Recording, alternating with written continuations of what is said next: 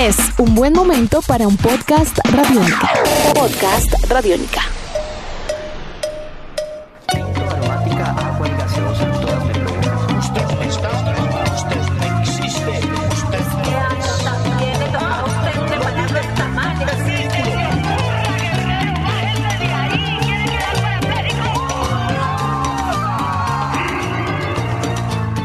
Hola a todos los que nos escuchan por www.radionica.rocks.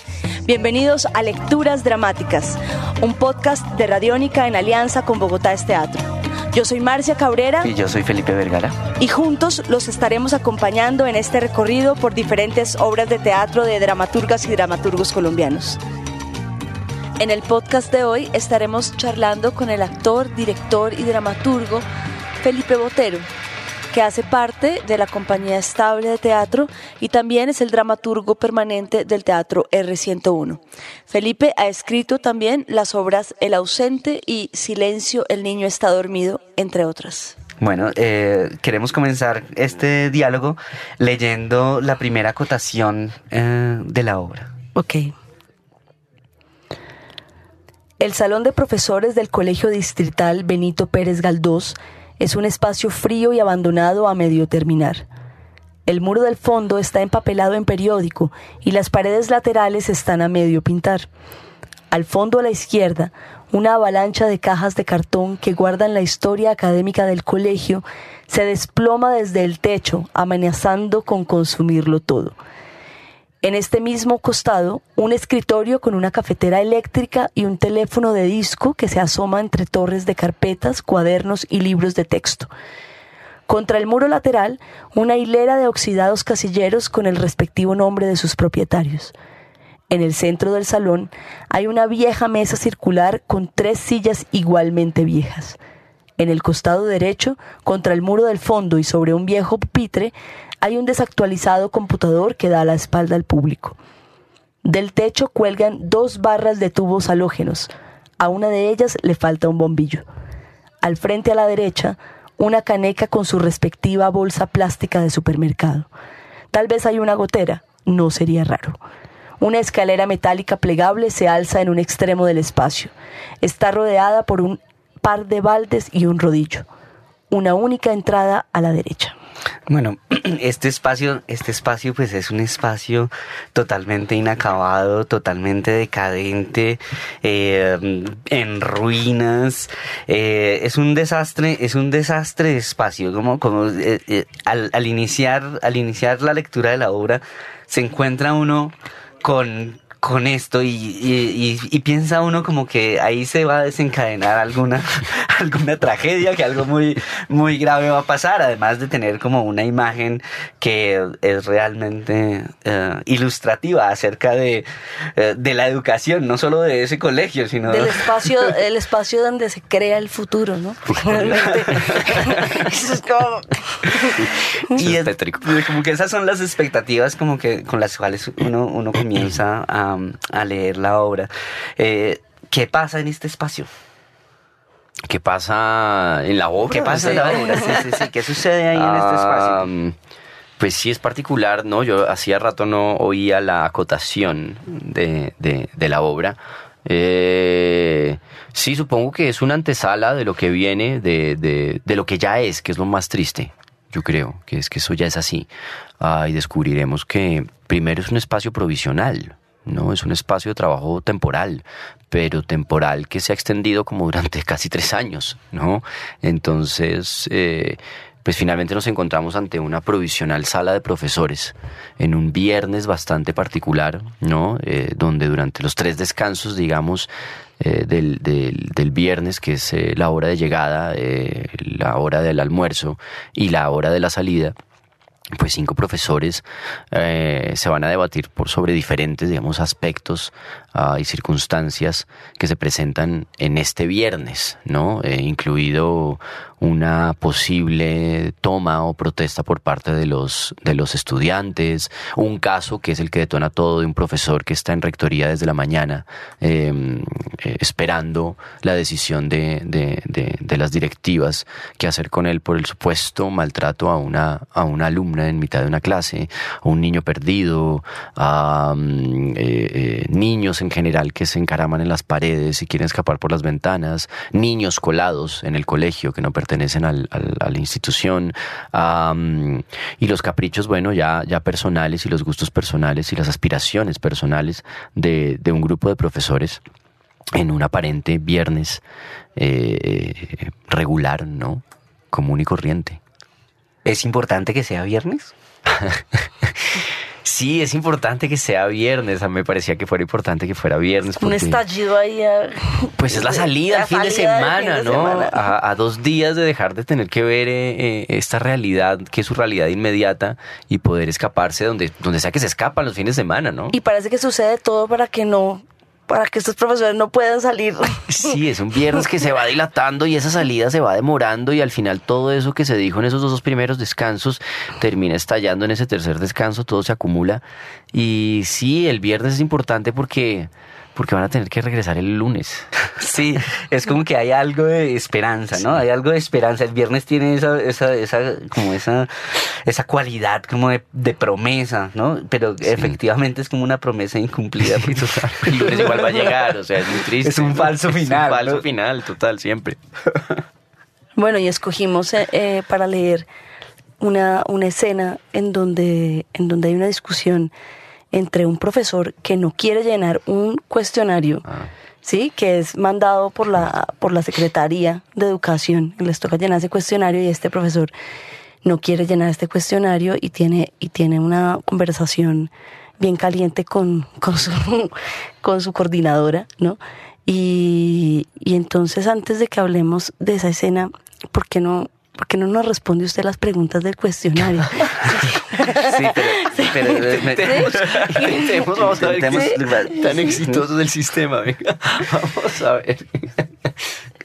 Dice, la maestra Elena se percata de que Anita, de cuatro años, no juega con sus compañeros durante el recreo, sino que permanece aislada. Ante tal situación, lo que debe evitar hacer la, ma- la maestra Elena es, dos puntos. A.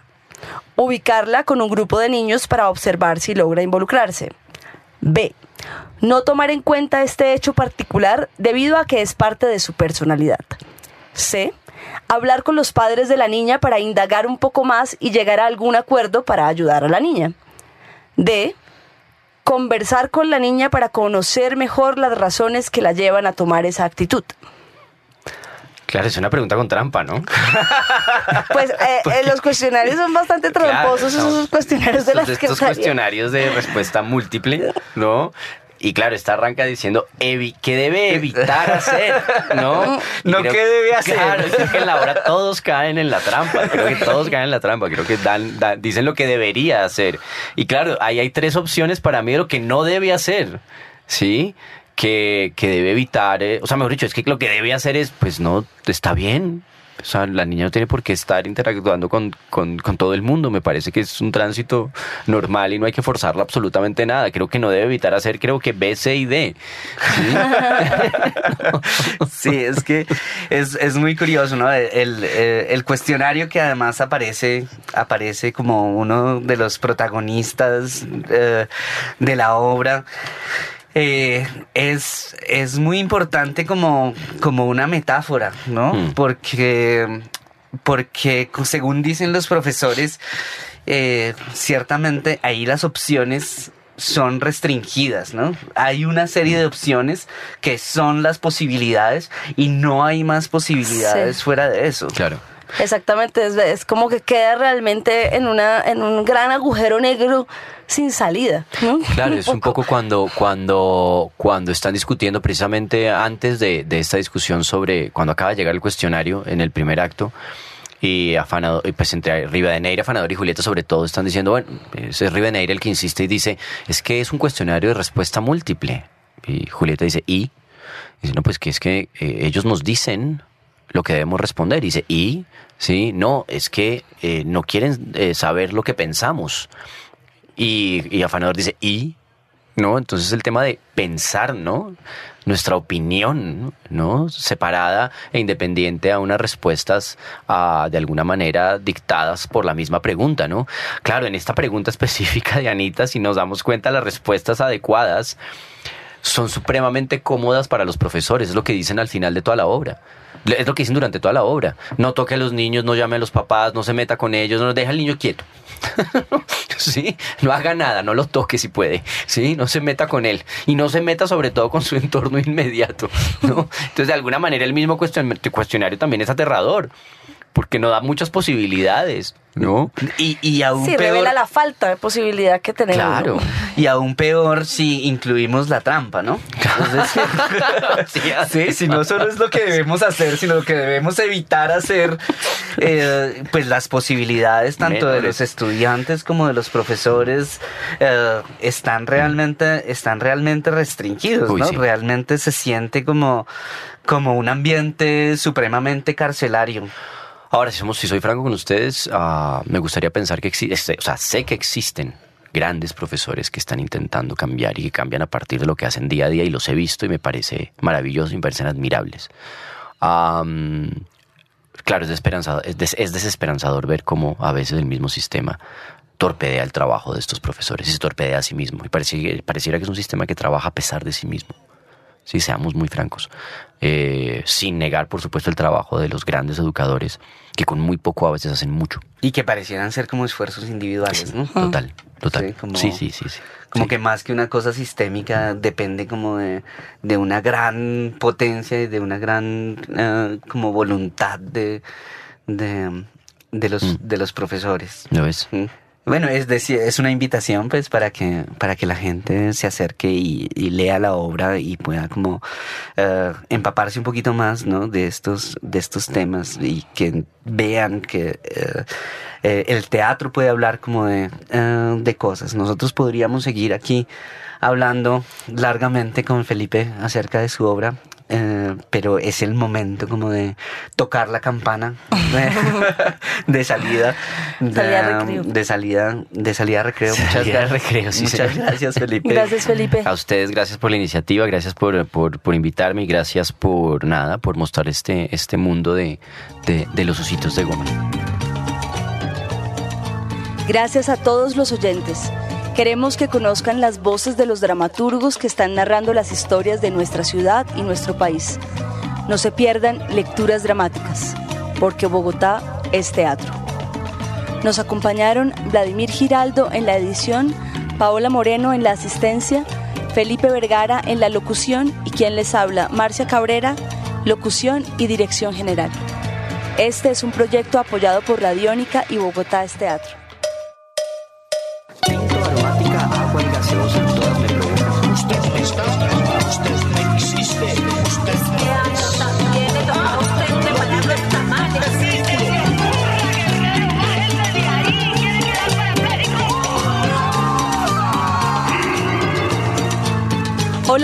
Todos los que nos escuchan por www.radionica.rocks. Bienvenidos a Lecturas Dramáticas, un podcast de Radiónica en alianza con Bogotá es Teatro. Yo soy Marcia Cabrera Y yo soy Felipe Vergara. y juntos los estaremos acompañando en este recorrido por diferentes obras de teatro de dramaturgas y dramaturgos colombianos. En el podcast de hoy leeremos un fragmento de la obra Ositos de Goma, del dramaturgo Felipe Botero. Es viernes en un colegio distrital de la ciudad de Bogotá. Hay niños perdidos, niños colados, profesores prestos a ser despedidos. En medio de este caos, un profesor se niega a contestar un cuestionario de evaluación emitido por la Secretaría de Educación. ¡Uy! ¿Y qué la trae por estos territorios olvidados del mundo, señora coordinadora? Ay, de verdad. Hoy no lo estoy entendiendo, profesor. Estamos algo cortos de tiempo, coordinadora. Además tenemos que contestar el cuestionario de la Secretaría. No sabemos si podemos colaborarle. De hecho, hay unas preguntas de este cuestionario que no me quedan claras. No tengo mucho tiempo, profesor. Los alumnos están particularmente inquietos este viernes. Por supuesto, hay asuntos que la esperan. Le prometo que no me voy a demorar. No sé si puede hacerle de ayuda. No me está permitido colaborarles con el cuestionario, pero cuénteme, ¿qué no entiende? Por ejemplo, abro comillas. La maestra Elena se percata de que Anita, de cuatro años, no juega con sus compañeros durante el recreo, sino que permanece aislada. Ante tal situación, lo que debe evitar hacer la maestra Elena es A. Ubicarla con un grupo de niños para observar si logra involucrarse. B. No tomar en cuenta este hecho particular debido a que es parte de su personalidad. C. Hablar con los padres de la niña para indagar un poco más y llegar a algún acuerdo para ayudar a la niña. D. Conversar con la niña para conocer mejor las razones que la llevan a tomar esa actitud. Cierro comillas. ¿Qué no entiende, profesor? Bueno, me pregunto quién carajos elaboró este cuestionario.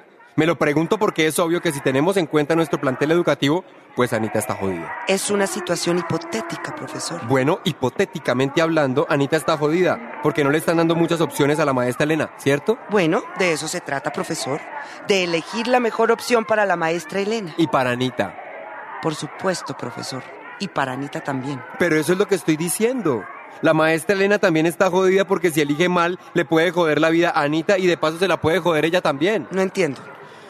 Mi punto es que dependiendo de la elección que haga la maestra Elena puede salir volando de una patada del colegio en el que trabaja y tal vez las opciones que se le están ofreciendo no son suficientes. A lo mejor hay otras posibilidades. El ejercicio es simple, profesor. Elija la mejor respuesta para el problema de Anita. Bueno, yo no diría que Anita tiene un problema. Simplemente no juega con sus compañeros. Elija la mejor opción para la maestra Elena. Ayúdela a elegir. Pero ahí está mi punto, Ruth. Si yo ayudo a la maestra Elena a elegir la mejor respuesta para el problema de Anita, según mi criterio, dentro de las opciones que me están presentando, podría estar ayudando a joderle la vida a Anita y de paso a la maestra Elena. Me pregunto si no sería mejor dejar las cosas como están y dejar en paz a Elena y a Anita. Profesor, usted no es la maestra Elena ni Anita. Responda dentro de la situación hipotética que se le está planteando. Por supuesto, por supuesto que no soy Anita. No tengo cuatro años. Ahora, ¿está segura que no soy la maestra Elena? ¿Qué quiere decir? Que este ejercicio no tiene nada de hipotético. Es solo un cuestionario de evaluación docente, profesor. Respóndalo y punto. Si lo respondo, me puedo joder la vida como la maestra Elena. Profesor Rivadeneira, solo responda al cuestionario. Y si no quiero, Responda al cuestionario, por favor. me parece ridículo. El cuestionario no lo hice yo, lo hizo la secretaría. Lo hizo algún imbécil que vive en el país del nunca jamás y que se nota que no ha dado una sola clase en su vida. Es una orden de la secretaría y es su obligación responderlo. Y si no lo respondo, Responda el cuestionario. no es un cuestionario, es un interrogatorio disfrazado de cuestionario. Usted lo sabe. ¿Un interrogatorio? ¿De qué está hablando? Usted sabe de qué estoy hablando. Pague la voz. No puedo creer, profesor Rivadeneira, que un docente con su experiencia esté peleando por un ridículo cuestionario de la secretaría. ¡Ah! ¡Lo admite! ¡Es ridículo! Mire, profesor. ¡Lo es! Pues claro que es ridículo, pero no es mi trabajo. ¡Es ridículo! No es mi trabajo decidir si es ridículo o no. Eso no viene al caso. Mi trabajo. No pienso responder. ¿Qué? No lo voy a responder. ¿Es en serio? Ese cuestionario es una mentira. Una mentira. Ese cuestionario pinta un mundo ideal. Es un mundo ideal. Un mundo ridículo porque no vivimos en él. Y al que me encantaría irme a vivir en este momento porque así usted estaría respondiéndolo. Pero la verdad es que no vivo en él. Ninguno de nosotros vive en él. Vivimos en el mundo real, donde usted tiene que responder un cuestionario de la secretaría. El mundo real donde Anita y la maestra Elena se van a joder. Me importa un carajo la maestra Elena y Anita. Me importa un carajo lo que usted opina del cuestionario. Me importa un carajo que lo quiera responder o no. Es su obligación hacerlo, así que hágalo, profesor. No quiero. Rivadeneira, No quiero responderlo. responda el hijo de puta cuestionario. ¡No! Mire, hoy no es el mejor día para que me pelee. ¿Para qué responder 30 preguntas de respuesta múltiple? 30 preguntas enredadas que solo pretenden descubrir si alguno de los miembros del plantel de profesores de esta dignísima institución educativa han pensado en algún momento que un buen reglazo es la solución. Si alguna vez los profesores de este colegio han pensado en ahorcar a algún alumno, la respuesta es sí. Todos lo hemos pensado. Todos hemos querido lanzarnos al cuello de algún alumno y apretárselo hasta asfixiarlo para que ponga atención. Qué buena respuesta, profesor. Usted también lo ha pensado. Pero yo no tengo que contestar el cuestionario. Qué suerte. Mire, el colegio está patas arriba. Para variar. Tengo inspección, consejo académico, una auditoría. Lo único que me faltaba es un profesor que se enloqueció. ¿Cómo hincapié? ¿Hincapié? ¿Es eso? ¿Usted sabe de qué hablo? Jamás pensé que usted pudiera llegar a ser tan inocente, Rivadeneira. Tal vez usted sí vive en ese cuestionario. Donde la maestra Elena haría lo más conveniente para Anita. Sí, pero el profesor Incapié no es la maestra Elena. Rellene el cuestionario Rivadeneira y a lo mejor nos olvidamos de todo ¿A lo mejor? Entonces no. ¿Ya para qué? ¿Cierto, coordinadora? Es un requisito obligatorio exigido por la Secretaría. Entonces, si yo no lo contesto, ¿la joden a usted? Soldado advertido no muere en guerra. Y más les vale a todos no seguir la iniciativa del profesor Rivadeneira. Ya saben lo que se juega.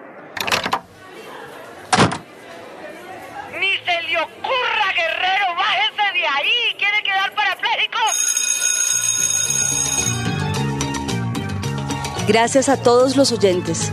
Queremos que conozcan las voces de los dramaturgos que están narrando las historias de nuestra ciudad y nuestro país. No se pierdan lecturas dramáticas, porque Bogotá es teatro. En la lectura estuvieron Mónica Giraldo y Santiago Londoño, Vladimir Giraldo en la edición y diseño sonoro, Paola Moreno en la asistencia y quien les habla, Marcia Cabrera, en la dirección general.